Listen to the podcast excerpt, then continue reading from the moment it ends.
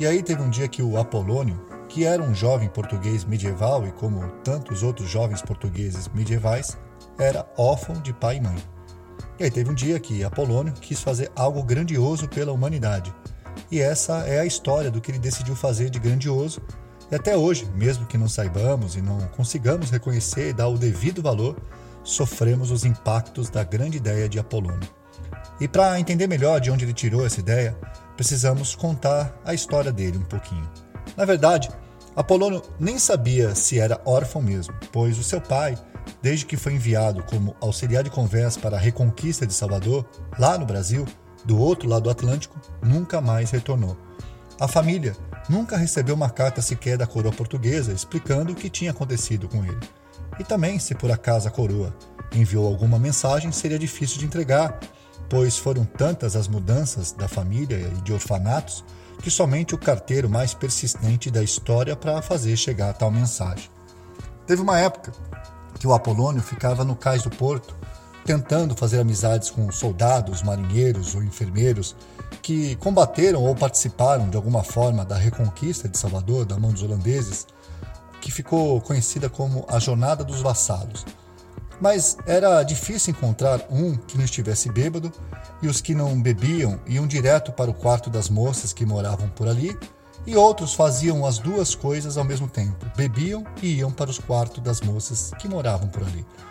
Para não dizer que não conseguiu nada, teve uma vez um marinheiro corpulento que contava histórias difíceis de acreditar, como de quando enfrentou um pássaro colorido de mais de dois metros de altura que repetia o que os humanos falavam, disse que lembrava do pai de Apolônio e que ele acabou ficando por lá mesmo e que já tinha mais três filhos com uma índia que fugiu da sua aldeia para viver com o pai de Apolônio.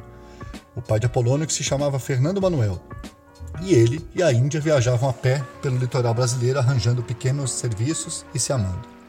Mas Apolônio não sabia se podia acreditar em um homem que disse ter encontrado uma aldeia no meio da floresta brasileira em que nativos tinham dinossauros como animais de estimação e que até tinha arrancado o olho de um dinossauro com um tiro de mosquete que ele diz ter tirado na mão grande de um holandês cambaleante que se viciou em comer ervas daninhas. Até se afeiçoou pelo dinossauro, que ele não sabia dizer que espécie que era, mas que era grande. E por conta do tiro no olho, ele lhe deu o apelido de Dino Luiz. Dino por causa de dinossauro, óbvio, e Luiz por causa de Luiz de Camões. Não era fácil de acreditar em uma história dessa. Teve até um outro marinheiro espanhol, bêbado, que disse ter ouvido de um outro marinheiro espanhol bêbado e que diz ter ouvido de um outro marinheiro espanhol bêbado que parece que o pai de Apolônio havia entrado para a companhia dos jesuítas e era um importante assistente do padre Antônio Vieira na catequização dos índios. Era menos difícil acreditar nessa história, já que seu pai era muito religioso. Já a mãe de Apolônio, por ironia do destino, acabou se apaixonando por um holandês baixinho que morou apenas seis meses no porto e assim que soube que iriam enviar 52 navios com 14 mil homens para combater os holandeses do outro lado do Atlântico, ficou com medo que os estivadores, por algum impulso nacionalista, o linchassem e jogassem alto mar a léguas da costa, como faziam às vezes só por diversão. Nesse pequeno intervalo, enamorou-se da mãe de Apolônio, que, mesmo sem entender uma palavra do que ele dizia, largou seu filho com cinco anos na época na porta de um orfanato e nunca mais voltou. E durante os cinco anos seguintes, Apolônio morou em orfanatos de igrejas, e até, por um incrível golpe de sorte, ser reconhecido por uma freira, que era a tia-avó da sua mãe. Depois de comprovar em cartório esse vínculo familiar, a freira conseguiu autorização para viver, ela e o menino. E foi por volta dos 13 anos que ele foi em busca de saber o que havia ocorrido com seu pai há quase 10 anos na batalha contra os holandeses. Então, já não era fácil acreditar em marinheiros bêbados, ainda mais contando histórias de 10 anos atrás em um ambiente hostil depois de uma viagem hostil e de um retorno hostil também. Foi no seu aniversário, de 14 anos, que Apolônio, sozinho, em um bar do cais, viu uma figura que destoava dos estivadores, marinheiros e outras figuras que andavam por ali. Era um senhor bem arrumado, cabelo penteado, que chamou a atenção de Apolônio, que puxou o assunto e descobriu que tinha sido um professor importante na Universidade de Coimbra, mas que por conta de posições intelectuais que ele não quis detalhar quais eram, foi demitido e vivia de dar aulas particulares. Assim, nasceu uma amizade importante para Polônio, e no sentimento o professor para Apolônio era um pai, e Apolônio para professor era um filho, já que ele era solteiro. O professor. A rotina em casa para Apolônio não era fácil. Sua tia-avó freira tinha e exigia hábitos de mosteiro, como, por exemplo, acordar às quatro horas da manhã e ir dormir bem cedo, depois de rezar a novena. Assim sendo, o Apolônio só conseguia ir para os bares do cais do porto quando sua tia bisavó partia para retiros espirituais que às vezes duravam três dias e outros até 15 dias. Foi com o professor que Apolônio aprendeu a ler e escrever a arte da caligrafia. Com o tempo, Apolônio foi percebendo que o professor dava muito mais importância para o capricho da sua letra do que para as ideias que Apolônio tinha da vida. Isso começou a decepcionar Apolônio novamente. De um lado, sua tia bisavó freira, mãe adotiva, que impunha uma rotina rígida de orações, com períodos de jejum que tornavam-se cada vez mais frequentes.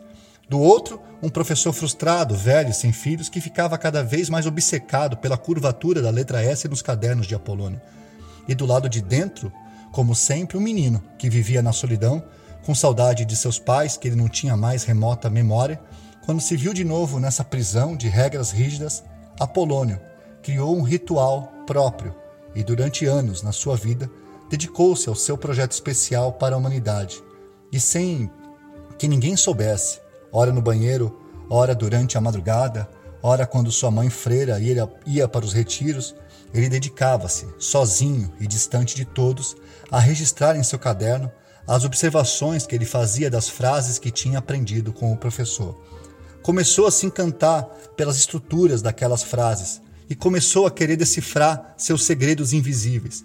Como se fosse um arquiteto desconstruindo casas, ele desconstruía frases criando um sistema complexo de classificações e organizações que inspiraria a educação de crianças e jovens até hoje.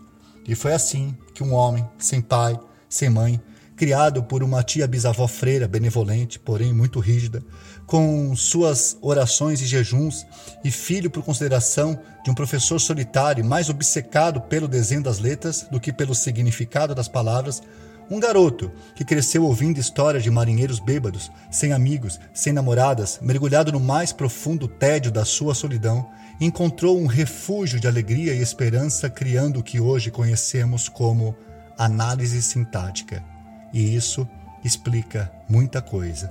Então, a próxima vez que você for analisar se o objeto é direto ou indireto, se o sujeito é simples, composto ou oculto, e se o verbo é transitivo ou intransitivo, Lembre-se de Apolônio.